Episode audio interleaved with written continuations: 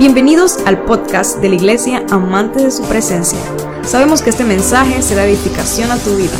Te invitamos a que te unas y lo compartas en tus redes sociales y permitas que otros también sean bendecidos. Amén. ¿Cómo están? ¿Están bien? ¿Sí? ¿Cómo fue la semana? Chévere. Me gusta esta clase. Quiero invitar a cada conmigo a su Biblia en el libro de Efesios, en el capítulo 5. Busquen en sus Biblias Efesios 5, vamos.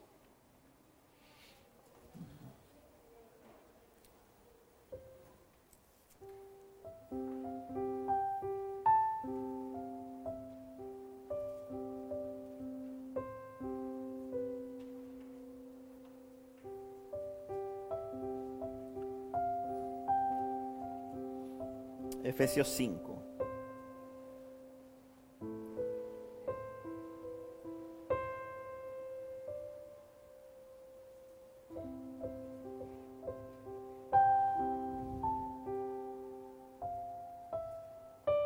Vamos a leer del versículo 1 y vamos a leer del verso 1 al verso 14. Dice así, por lo tanto, imiten a Dios en todo lo que hagan, porque ustedes son sus hijos queridos. Vivan una vida llena de amor, siguiendo el ejemplo de Cristo.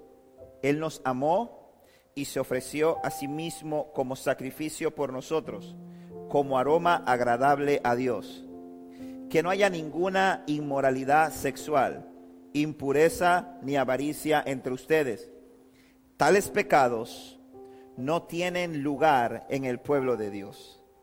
Los cuentos obscenos, las conversaciones necias y los chistes groseros no son para ustedes. En cambio, que haya una actitud de agradecimiento a Dios pueden estar seguros de que ninguna persona inmoral, impura o avara heredará el reino de Cristo y de Dios. Pues el avaro es un idólatra que adora las cosas de este mundo. No se dejen engañar por los que tratan de justificar esos pecados, porque el enojo de Dios caerá sobre todos los que lo desobedecen no participen en las cosas que hace esa gente, pues antes ustedes estaban llenos de oscuridad, pero ahora tienen la luz que proviene del Señor. Por lo tanto, vivan como gente de luz, pues esa luz que está dentro de ustedes produce solo cosas buenas, rectas y verdaderas averigüen bien lo que agrada al Señor. No participen en las obras inútiles de la maldad y la oscuridad. Al contrario, sáquenlas a la luz. Es vergonzoso siquiera hablar de las cosas que la gente malvada hace en secreto. No obstante, sus malas intenciones se descubrirán cuando la luz las ilumine, porque la luz hace todo visible. Por eso se dice, despiértate tú que duermes, levántate de los muertos y Cristo te dará a luz. Señor y Dios, gracias, te dará luz, perdón. Gracias por esta palabra. Te pido, Rey, que ella sea eh, vida, que ella sea luz, que ella sea transformación para cada uno de nosotros, Dios. Te lo rogamos, Rey, en el nombre de Jesús. Amén y amén. Esta palabra le he puesto por título Siendo luz en medio de tanta oscuridad. Mire lo que el Señor le está hablando aquí a los efesios y está aconsejándoles a través del apóstol Pablo en una carta que le escribe a la iglesia que estaba en Éfeso. Y empieza a hablarle y dice algo bien interesante. Y es que empieza diciéndole, imiten a Dios en todo lo que hagan, porque ustedes son sus hijos queridos. ¿Sabe? Hay algo, hay algo bien tremendo y, esas cosas no son intencionales. nosotros tenemos una serie de gestos, una serie de mañas que hacemos y que no y que a veces no sabemos de dónde las sacamos, pero las sacamos de nuestros padres. Hay, hay frases que son de nuestros padres, hay gestos que son de nuestros padres. Eh, muy probablemente si usted comparte un tiempo y pasa un tiempo compartiendo con Jacqueline y Camila, de pronto se dará cuenta que Camila tiene algunos gestos que hace que son de su mamá, aunque ella jamás. Eso no puede ser. Yo soy yo y ella es ella. Porque esta edad decimos así, ¿verdad? Pero hay algunas cosas en la manera de hablar, a veces en la manera de caminar, en la manera en que sostenemos la cuchara, en la manera en que, en que tenemos algunas frases, algunas expresiones, que las heredamos y las son conductas aprendidas de nuestros padres. Son conductas que necesariamente vamos a aprender. Por esa razón es que usted ve que hay, en, voy a poner un ejemplo, en Latinoamérica hay mucha gente que habla español, ¿verdad? Pero usted va de un país a otro y usted se encuentra que acentos diferentes. Y no solamente de un país a otro, usted va de una región a otra y usted se lo encuentra. Usted no, los colonenses no hablan igual que los chitrianos. Y la gente de Santiago no habla igual que la gente de Chiriquí. Y aquí mismo en Coclé, usted se viene más cerca todavía, usted se encuentra que hay frases y cosas que tal vez dirá la gente allá de Olá, que no es igual a, las cosas y a las frases que dice la gente de Penonome. ¿Por qué razón? Porque lo aprendieron porque lo aprendieron. Y el Señor nos está diciendo a través del apóstol Pablo aquí algo que me llama poderosamente la atención. Y nos dice algo. Siempre nosotros somos, muchas veces estamos acostumbrados, aún como niños, como jóvenes, estamos acostumbrados a ver a, a Dios como alguien allá lejos como el Señor, como alguien inalcanzable, como alguien que está allá y que simple y sencillamente está para, para juzgarnos o está para darnos o está para castigarnos si hacemos algo mal o está para premiarnos si hacemos algo bien, ¿verdad? Y está como lejos. Pero mira lo que está diciendo el Señor aquí a través de Pablo. Nos está diciendo algo que nos debe llamar a reflexión a, todo, a cada uno de nosotros. Dios nos está diciendo, imítenme. Wow. Dice, por lo tanto, imiten a Dios en todo lo que hagan. En todo. Esto es una, es una invitación y un desafío, un reto, un challenge que nos pone el Señor a través del apóstol aquí cuando dice, imiten a Dios en todo lo que hagan. Y como yo digo, muchas veces nosotros nos las pasamos encerrados en el concepto de Betty la Fea. Yo soy así yo soy así. Esta es mi forma de ser y me tienen que querer así o me tienen que aceptar así porque yo soy así. La pregunta es, yo no voy a discutir con cómo tú eres. La pregunta que te dejo para que, te, que, te, que se te meta adentro y te la lleves para tu casa es, ¿tú estás siendo como Dios? ¿Tú estás siendo como Dios? Porque ese es el reto. Eso es lo que dice el Señor. Dice, imiten en todo. ¿Todo es? ¿Todo es? Dice, imiten en todo a Dios. En todo lo que hagan, porque ustedes son sus hijos queridos. Ahora, nosotros somos hijos por voluntad. Nosotros somos hijos porque escogemos ser hijos de Dios. Ahora, Él nos escogió primero y Él nos hace una invitación, ¿verdad? Él nos invita Dice, el que a mí viene yo no le echo fuera. El que dice, si tú recibes, si tú abres la puerta, si tú le aceptas, si tú crees en Él y te arrepientes, dice que eres hecho hijo de Dios. Entonces, si tú eres su hijo, lo eres a voluntad. El Señor nos dice, imítenme en todo lo que hagan. Ahora, eso nos, eso nos exige una cosa. ¿Y qué nos exige para que podamos hacerlo? Si tu papá, si, si, cuando tú eres un bebecito, tú te vas y te distancias de tu papá, es imposible que Camila tenga actitudes de Jacqueline simple y sencillamente porque lo lleven los genes. Porque como decía, decía hace un momento, son conductas que aprendidas, ¿verdad? Que se aprenden. Hay frases, hay algunas cosas que tal vez eh, que ella aprende. ¿Pero por qué? Porque pasa tiempo con su madre. Porque convive con ella. Porque comparte con ella. Entonces la única forma en que nosotros podamos ser como Dios La única forma en que nosotros podamos imitar a Dios es pasando tiempo con Dios, conociéndole. Pero lamentablemente vivimos en una generación en el que la gente lo menos que quiere hacer es conocer más al Padre. Vivimos en una generación en el que la gente quiere todas las cosas fáciles. Y quieren que le diga algo, chicos, en la vida nada es fácil. En la vida las cosas no son fáciles. Y cuando tú, si tú partes de eso, mira lo que dice el Señor aquí, mira lo que dijo, vivan una vida llena de amor, siguiendo el ejemplo de Cristo. Ahora mira lo que está diciendo, dice, lleven una vida, vivan una vida llena de amor, siguiendo el ejemplo de Cristo. ¿A cuánto les gusta ser amado? Levántenme la mano. A los que les gusta ser amado. ¿Cuántos dicen yo soy fácil de amar?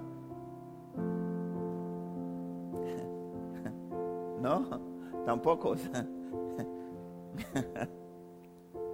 ¿A cuánto les gusta ser amados? Cuando no le gusta ser amado, pero mire, pero mire lo que nos manda el Señor. Dice, vivan una vida llena de amor. Ahora, veamos algo. Dice, sí, una vida llena de amor porque yo quiero que me amen, porque me gusta que me amen porque me gusta ser amado, porque me gusta ser atendido, porque me gusta recibir cosas buenas, porque me gusta que me atiendan, me gusta que, tengan detalles conmigo, me gusta que la gente valore lo que hago, me gusta que la gente eh, respete, respete eh, eh, mis posiciones, que la gente reconozca las cosas y los logros que tengo. Pero mira lo que dice y, cuando Dios nos confronta, cuando dice, vivan y lleven una vida llena de amor, pero nos dice la forma en que tenemos que amar. Dice, vivan una vida llena de amor siguiendo el ejemplo de Cristo. Que dice, Él nos amó y se ofreció a sí mismo como sacrificio por nosotros. Y es el ejemplo que el Señor quiere que, que nosotros sigamos. Es el ejemplo que Él quiere que sigamos. ¿Cómo? ¿Qué hizo Jesús? Se sacrificó por ti. Amén. Ah, no, pero eso es Dios. Dice la Biblia que Dios nunca te va a dar un reto, un desafío que tú no puedas vencer. Dios nunca te va a poner, estoy parafraseando el pasaje que dice que el Señor nunca te va a poner una prueba que tú no puedas llevar. El Señor nunca te va a poner un desafío, te va a poner un reto que tú no puedas superar. Si el Señor te está diciendo aquí, amen como Cristo amó, es porque tú puedes amar como Cristo amó pero te está hablando de un amor que es sacrificial, un amor que te habla de entrega, un amor que te habla de deponer tus intereses por amor a muchos, por amor a, los que tienen una necesidad. Dice Cristo, que es el ejemplo y la prueba máxima de amor, que dice, se ofreció a sí mismo como sacrificio por nosotros. Es fácil sacrificarse por un hijo, eso es fácil. Los que somos padres lo sabemos. Sacrificarnos por un hijo es fácil. Eh, es más, cuando un hijo está enfermo, muy enfermo, yo siempre he dicho que nosotros los papás hacemos oraciones imprudentes. Oraciones como, Señor, pero quítale esa fiebre y pásamela a mí. Porque uno prefiere mil veces tener la fiebre, ¿sí o no? Uno prefiere mil veces tener el dolor, tener esa enfermedad y no ver a los hijos sufrir. Cuando uno ve un hijo sufriendo, eso te roba la paz, eso no te deja estar tranquilo. Cuando alguien te toca un hijo, cuando alguien te lastima un hijo, eso, eso te produce, eso te produce y te ocasiona, te ocasiona dolor. Y es fácil sacrificarse por un hijo. Es fácil sacrificarse por una persona que, que amas.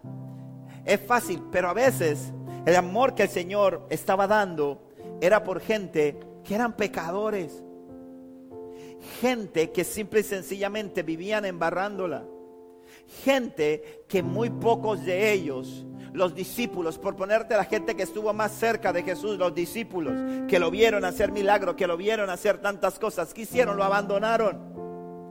En el momento de mayor crisis, ellos conocieron a Jesús durante tres años y medio, conocieron a Jesús. Y durante tres años y medio nunca vieron a Jesús quebrarse. Nunca vieron a Jesús deprimido.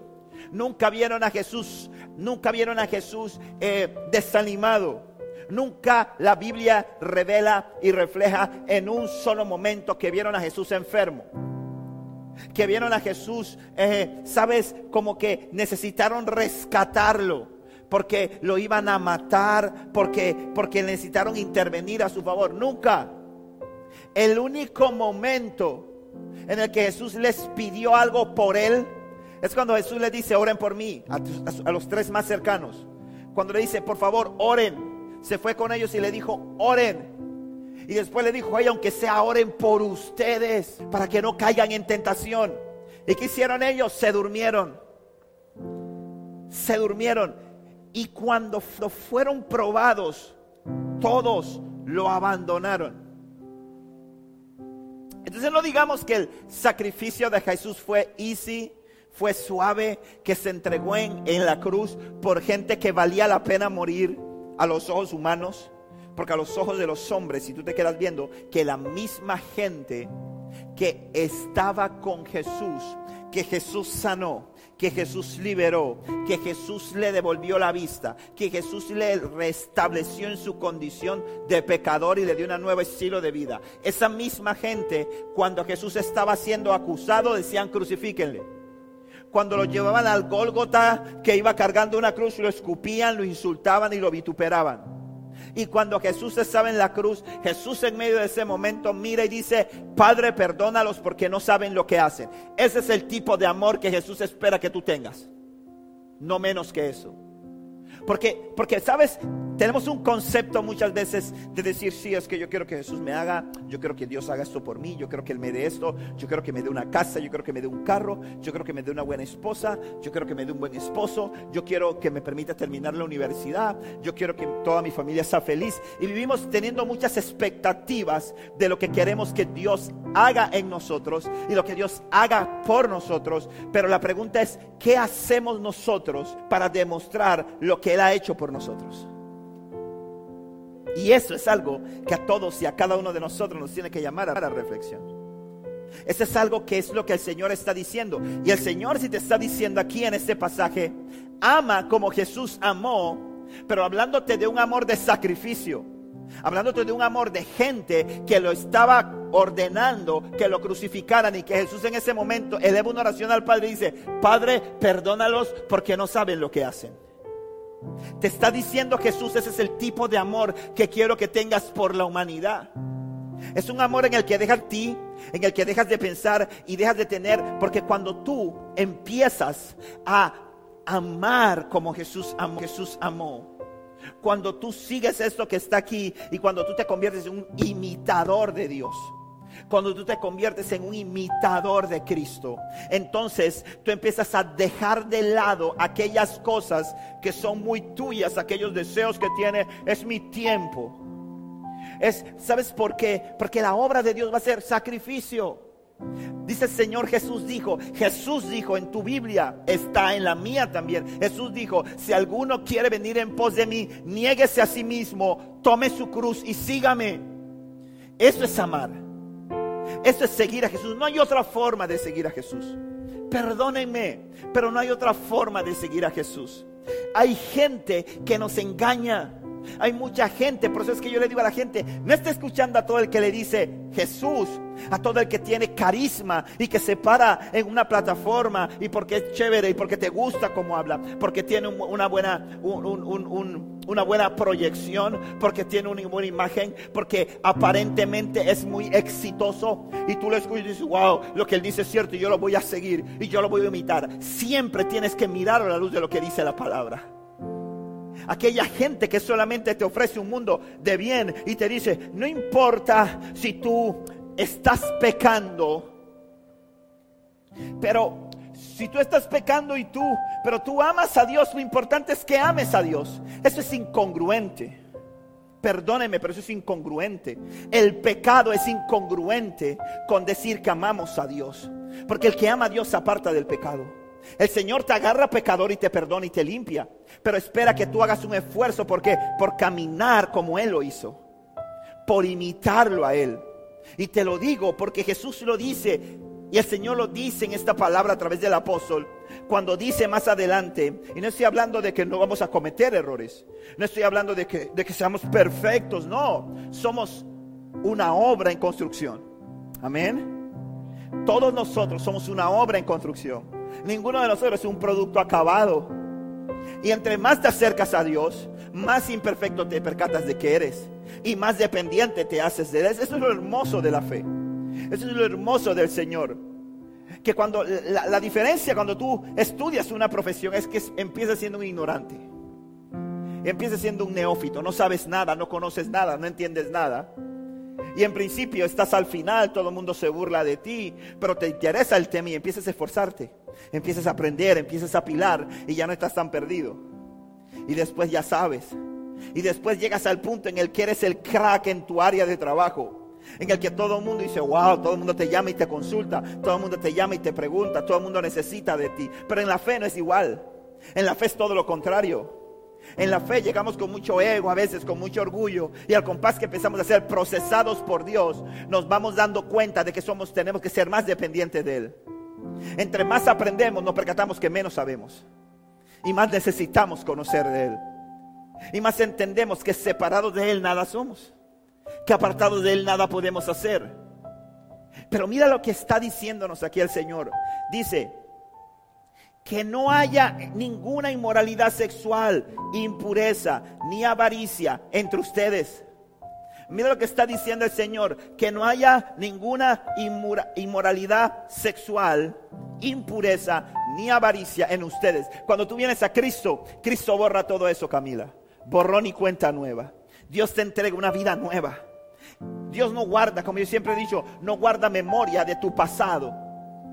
A Dios no le interesa tu pasado. Dice la palabra que Él lo borra, Él lo desaparece. Yo predicaba la vez pasada y le decía, el, eh, eh, Dios borra tu pasado, pero Satanás es especialista recordándotelo. Y si tú no tienes la suficiencia de entender quién eres en Cristo, quién eres, que tú eres un hijo querido, eres una hija querida, eres un hijo amado, eres una hija amada. Si tú no entiendes eso, simple y sencillamente vas a ser arrastrado y siempre vas a vivir en una vida de inconstancia. Siempre vas a vivir en una vida en que vas a estar sumergido en la depresión, sumergido en la inconstancia, sumergido en el fracaso. Hoy te veo que llegas animado, voy para adelante, estoy contento, veo que está creciendo este chico, veo que está dando fruto y luego dos semanas se me pierde. ¿Por qué? Porque cayó en una depresión. ¿Por qué? Porque se siente que es el peor y el más terrible pecador. ¿Por qué? Porque, porque es más fácil escuchar lo que está diciendo el diablo acerca de ti que lo que está diciendo Dios de ti. Porque en la medida en que tú aprendes a escuchar la voz de Dios, entiendes que Satanás es padre de mentira. Nunca esperes que Satanás diga una verdad acerca de ti. Nunca. Nunca. No, y por esa razón es que nosotros como hijos de Dios, como, como jóvenes, niños, adultos que creemos en Dios, tenemos que aprender a buscar el reconocimiento y el favor de Dios y no de los hombres. El gran problema es que vivimos en la sociedad de los like, ¿verdad? Vivimos en una sociedad en que esperamos el reconocimiento de la gente. Que hombres iguales que yo me aplaudan. Que reconozcan lo que hago. Y eso el mundo fácilmente lo entrega a un costo muy alto. Eso Satanás muy fácilmente lo pone a tu disposición a un costo muy alto. Por eso les digo siempre, procuren buscar el favor de Dios, el aplauso de Dios, el reconocimiento de Dios. Porque muchas veces el aplauso de Dios va a ser el insulto del mundo. El aplauso de Dios va a ser el rechazo del mundo. Cuando Dios está probando lo que tú estás haciendo en un mundo que está al revés, en un mundo que está en tiniebla, el mundo no esperes que aplaude lo que tú hagas. El mundo te va a llamar intolerante, el mundo te va a llamar retrógrada, el mundo te va a decir que estás fuera de onda. Pero el Señor es muy claro cuando te dice aquí y cuando te habla aquí y te dice que no haya ninguna inmoralidad sexual, impureza ni avaricia entre ustedes, tales pecados no tienen lugar en el pueblo de Dios. Tales pecados no tienen lugar en el pueblo de Dios. Y esto me trae y me pone en la mente ahora una palabra que me marcó a mí muchísimo. Y es esa palabra de ser radical. de ser una generación de jóvenes, una generación de niños, una generación de adolescentes radicales. Que no coqueteen con el mundo, que no coqueteen con el pecado, sino que sean radicales, que saquen de sí toda impureza. Ah, eso es difícil, claro que es difícil. Es difícil porque ¿dónde tienes tus oídos? Es difícil porque ¿dónde tienes tus ojos? No esperes imitar a papá si no estás cerca de papá. No esperes hablar, caminar, pensar, actuar como actúa papá si no pasas tiempo con papá. Si tú le prestas mucho tiempo a las cosas del mundo, si la mayor parte de tu tiempo te la pasas en redes sociales, te la pasas conversando con gente que lo que habla en la mayoría del tiempo son cosas que no te edifican, no esperes que tu vida refleje otra cosa. No esperes eso. No, es imposible. Es incongruente. Porque el Evangelio y la comunión con Dios no se adquiere, no se adquiere por osmosis. No. La comunión con Dios es una relación. Amén. Diga conmigo, relación. ¿Qué es una relación? Relación es pasar tiempo de calidad, ¿verdad? Porque yo puedo decir, yo puedo tener mucho tiempo, yo puedo vivir en la misma casa, yo puedo vivir en la misma casa que Jacqueline y no conocerla. Es el gran problema que tenemos hoy en día. Porque hoy en día no nos sentamos a la mesa. Y como ya no nos sentamos, ¿cuál es uno de los lugares donde más uno se conocía en la mesa? Porque en la mesa uno hablaba, ahora nos sentamos en la mesa con una, con una, con una, con una mano en la cuchara y la otra mano en el celular. Entonces nos conversamos. Y los hijos no conocen a sus padres. Y los padres no conocen a sus hijos. Los padres creen que conocen a sus hijos porque los hijos se la pasan en el cuarto y dicen, no, él no sale. Pero es que él no tiene que salir porque el diablo lo está visitando en el cuarto. Ahí está Lucy visitándolo. No es necesario que salga. No es necesario que salga. Porque en la mesa, porque ya no pasamos tiempo para darnos a conocer. Es más, es más, si usted vive en la ciudad, yo vengo de la ciudad, y cuando usted, si usted vive en un barrio, usted conoce más gente que si usted vive en un edificio de apartamentos. Si usted vive en un barrio popular más, porque ahí la gente no todo el mundo trabaja, entonces uno se conoce con los muchachos y vas a jugar fútbol y todas esas cosas.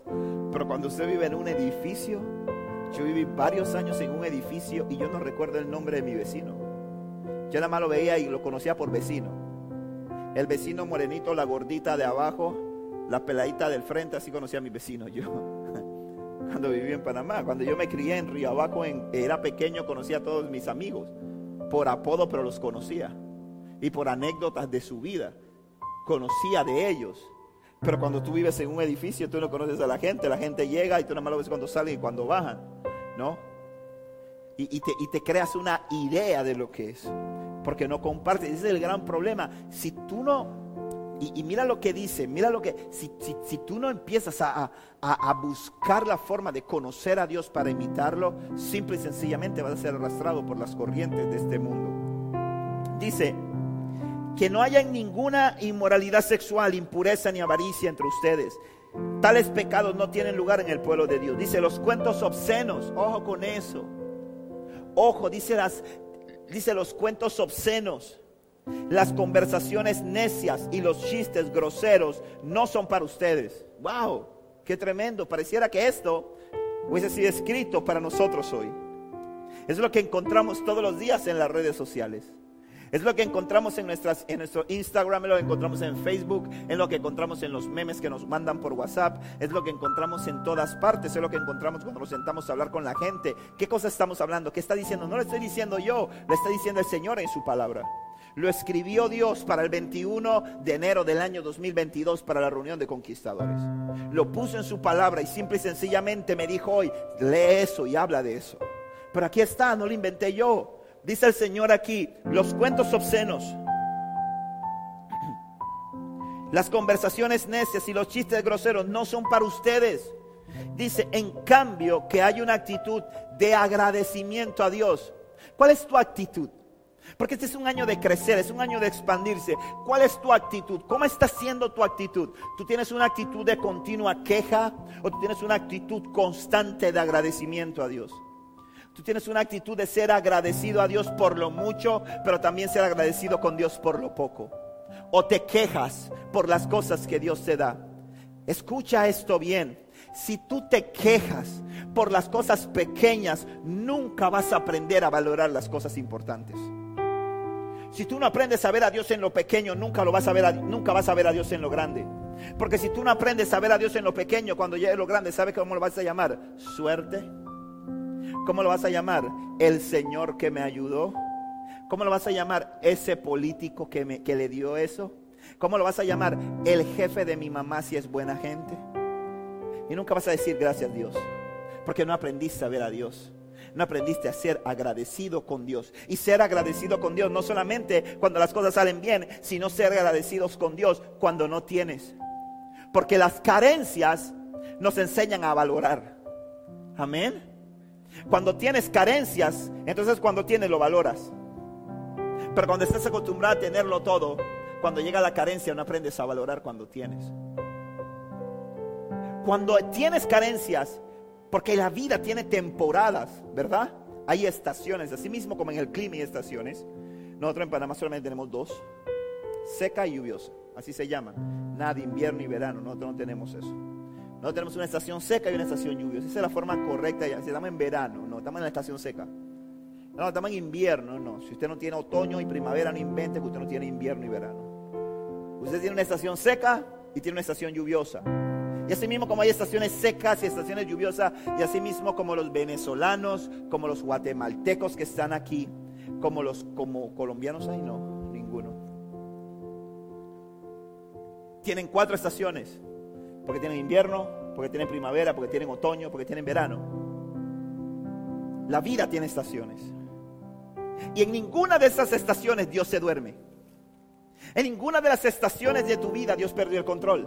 En cada una de ellas Dios está para librarte. Pero el Señor que espera que seamos niños agradecidos.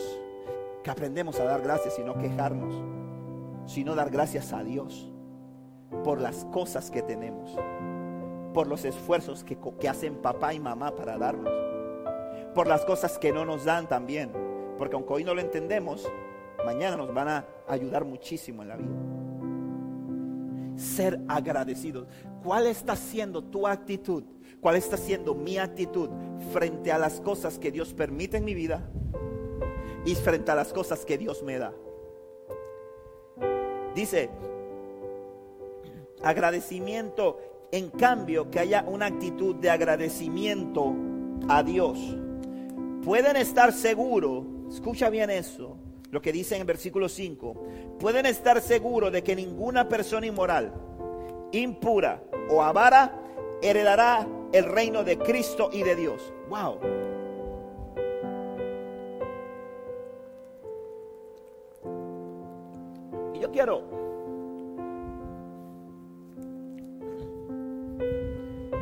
A esto que ha dicho el Señor aquí.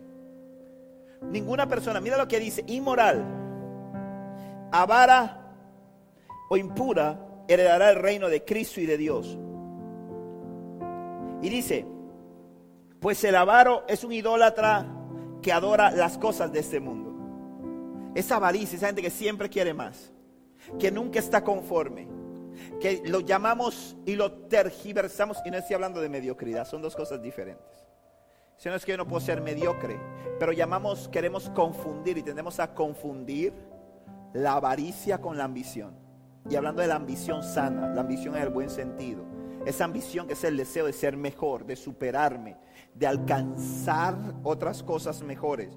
No esa ambición que también es una línea delgada que es casi avaricia. ¿Me, me explico? Dice la palabra, dice, el avaro y no está mal que ustedes sean buenas cosas, quieran buenas cosas, quieran una buena profesión, quieran un buen, un buen hogar, una buena casa, quieran un buen carro, quieran una un buen negocio. Claro que sí, Dios tiene eso y más para ustedes.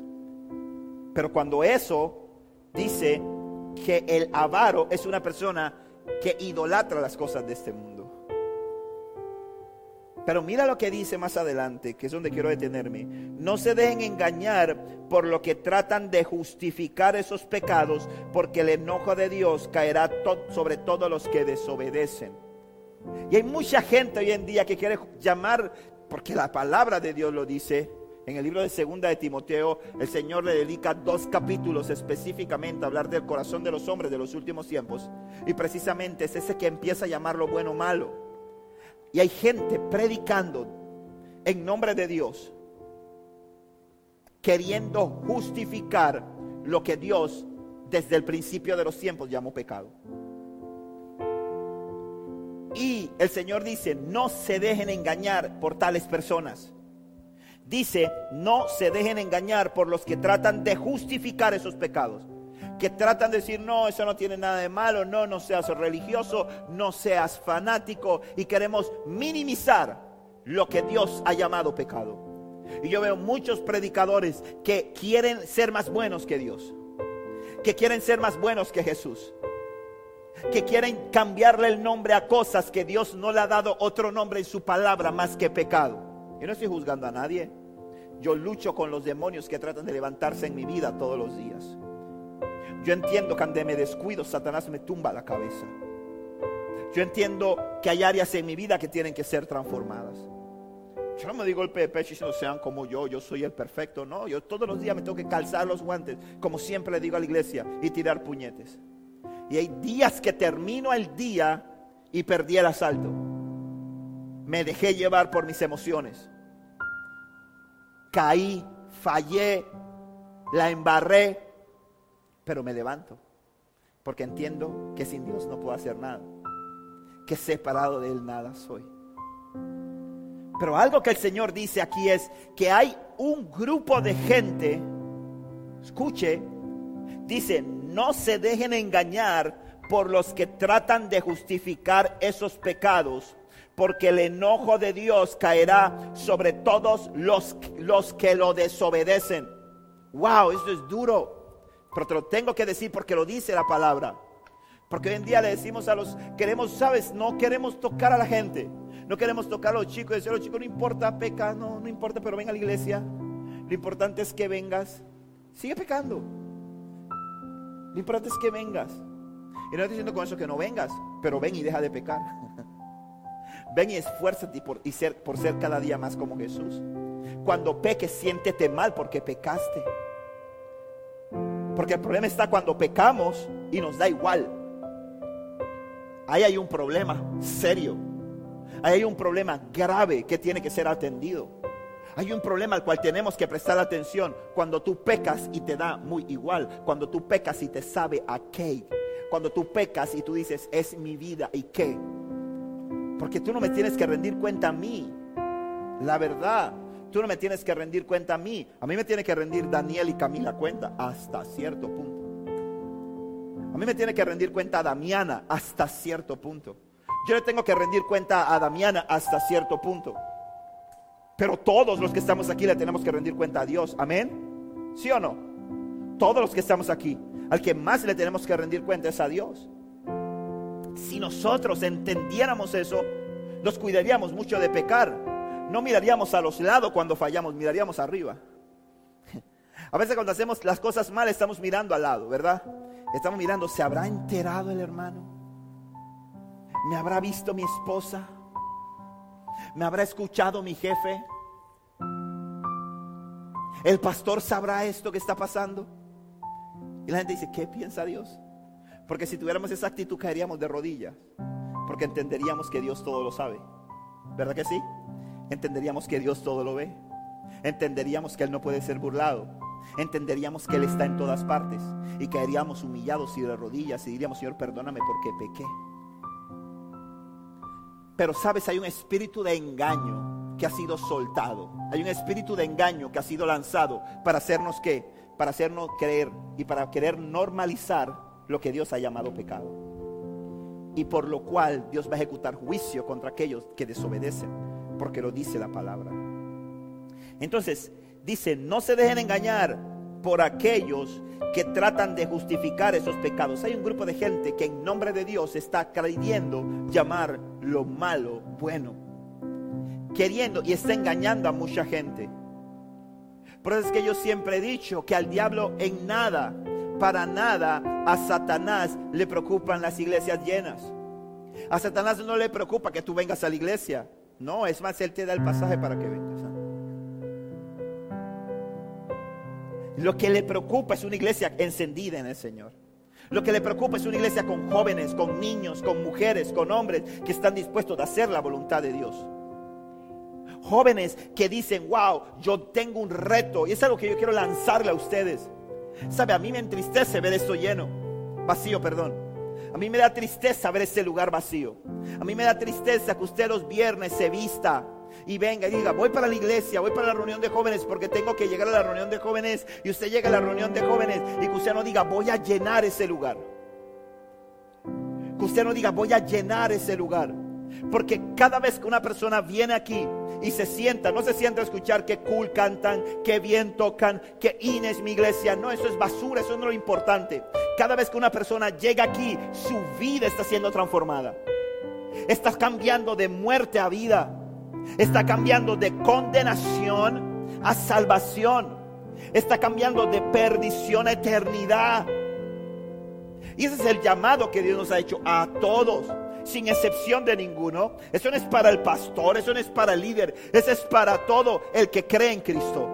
Eso es para todo el que ha dicho Jesús, te entrego mi vida, te entrego mi corazón.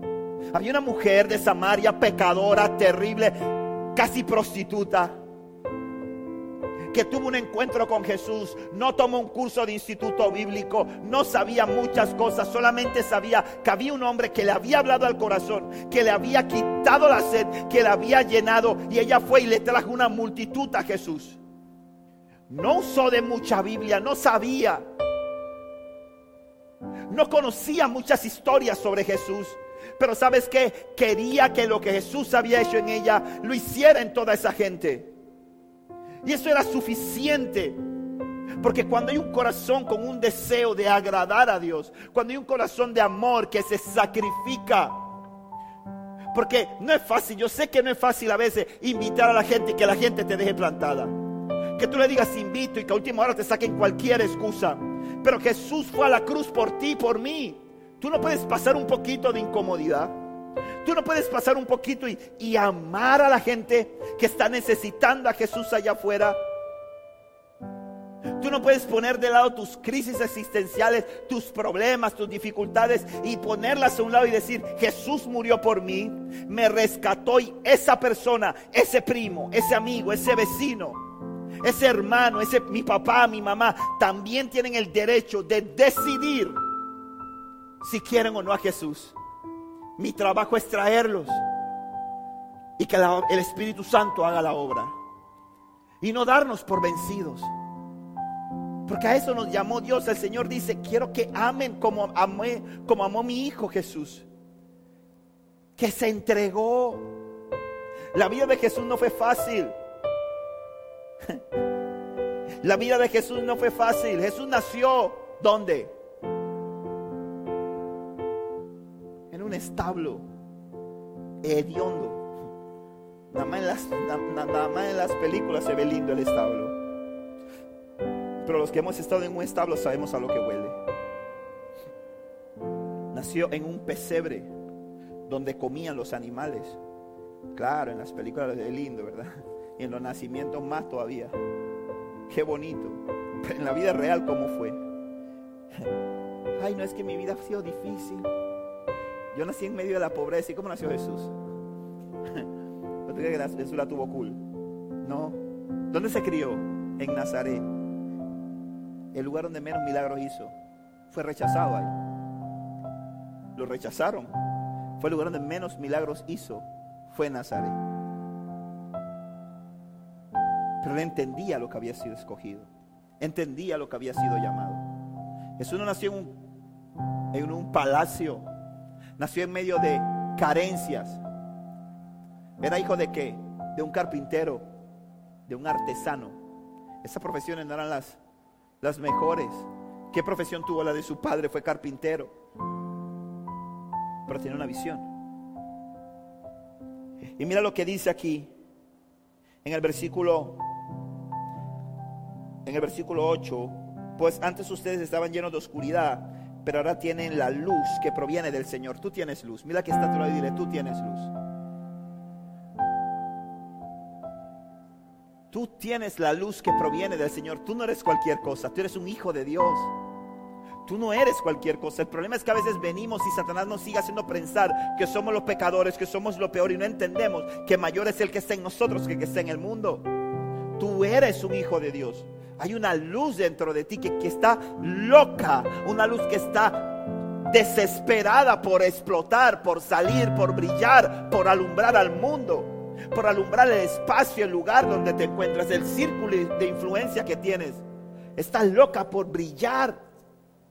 Y mira lo que dice, pues esa luz que está dentro de ustedes, escucha bien esto, esa luz que está dentro de ustedes produce solo cosas buenas, rectas y verdaderas. Cada vez que en ti, que has sido lavado por la sangre de Cristo, que has aceptado a Jesús como el Señor y Salvador de tu vida, quieren venir a tu mente, a tu corazón, a tu acción, cosas que no provienen de Dios, tú tienes que hablarle a tu alma y decirle a tu alma, esto no es lo que tiene que salir de mí, porque yo tengo la luz de Cristo en mi vida.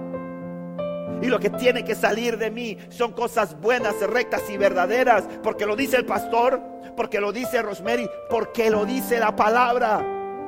Por eso, porque lo dice la palabra. La palabra de Dios dice, la luz que está dentro de ustedes produce solo cosas buenas, rectas y verdaderas. Es decir, que hay una batalla y a veces le prestamos más oído a la oscuridad que a la luz le prestamos más oído y por eso nos dejamos seducir y, hacemos cosas oscuras, cosas malas y cosas torcidas. Pero si nosotros realmente entendemos esto, si nosotros realmente vivimos como dice esta palabra, vamos a decir y vamos a hablarle a mi alma, un hombre y una mujer, como yo le preguntaba una vez a usted, le decía, ¿quién es la persona con la que tú más hablas? Un domingo, cuando hablamos sobre la mente, le preguntaba a la iglesia, ¿quién es la persona? Y decía alguien por ahí, no con mi esposa. Y decía, no sea mentiroso.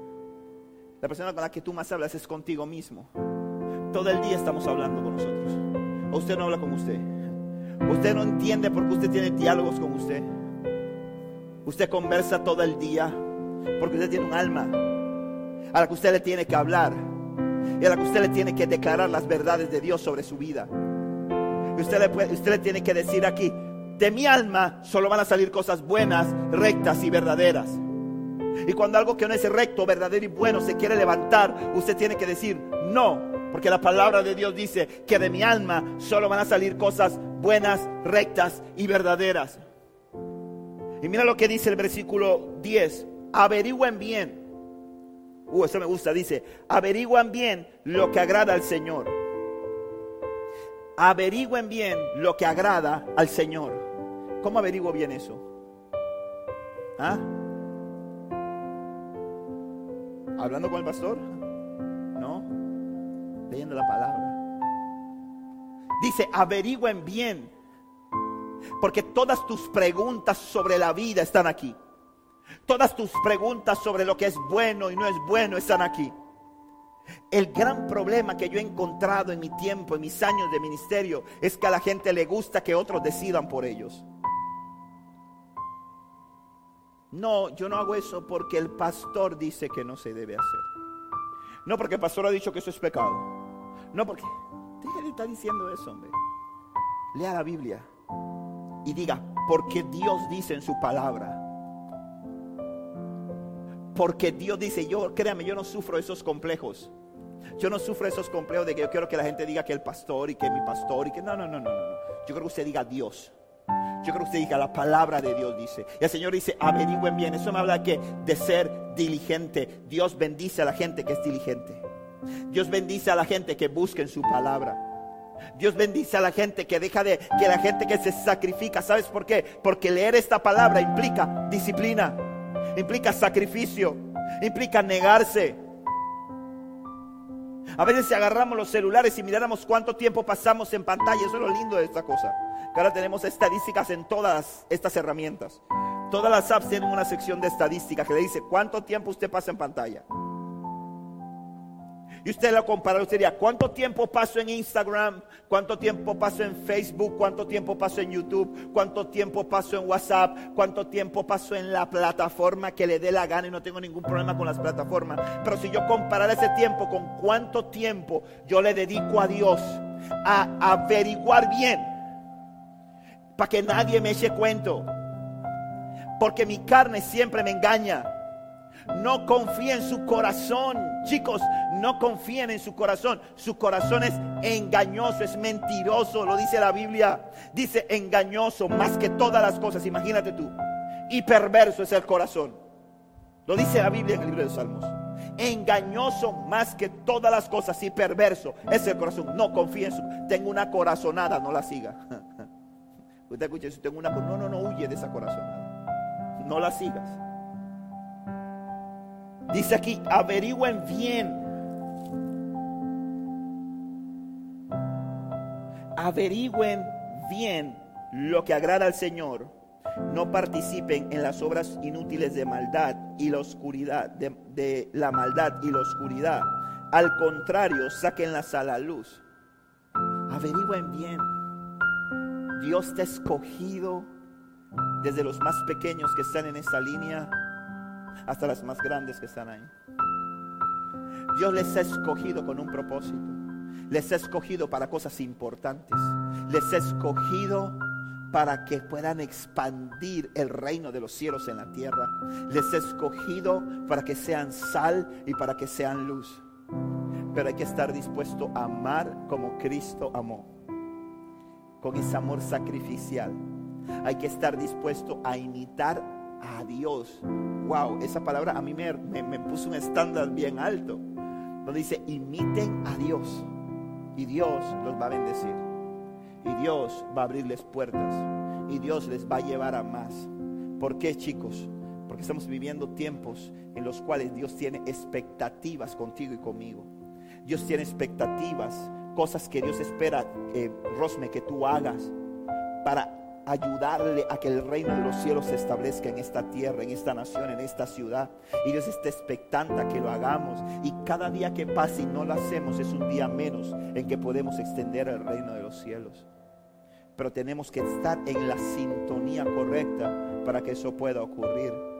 Si no estás en la sintonía, no puedes escuchar la no puedes escuchar la instrucción, no puedes escuchar la dirección de Dios. Entonces, yo les animo con esta palabra a que nosotros decidamos ser luz en medio de tanta oscuridad. Decidamos ser luz en medio de un mundo que está tan oscuro, que está en tantas tinieblas. Que dejemos aquellas obras, que dejemos aquellas cosas que sabemos tal vez que no están agradando a Dios y que estamos haciendo porque como dice la palabra, yo no puedo burlar a Dios, tú no puedes burlar a Dios, tú no puedes burlar a Dios, Dios no puede ser burlado. Nuestra actitud, nuestra apariencia delante de los hombres puede ser una, pero dice la Biblia que Dios va a sacar todo a la luz un día. Todas las obras van a ser de los hombres van a ser probadas sean buenas o sean malas, van a ser probadas.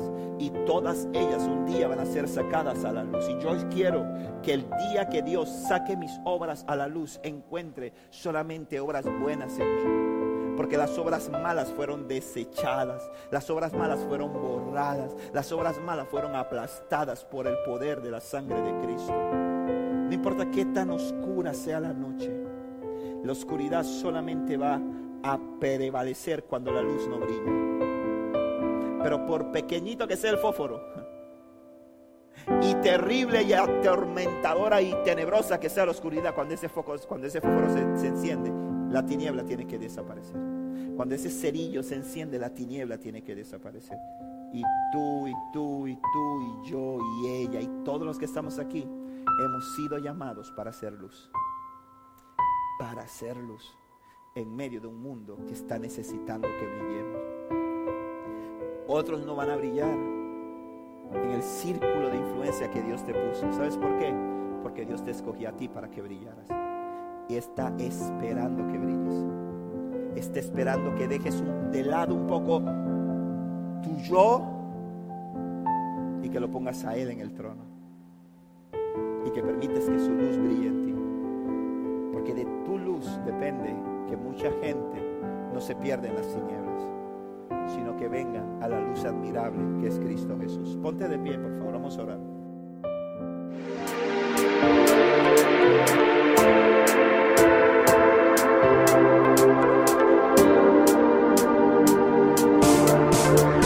Esperamos que este mensaje haya sido de edificación a tu vida.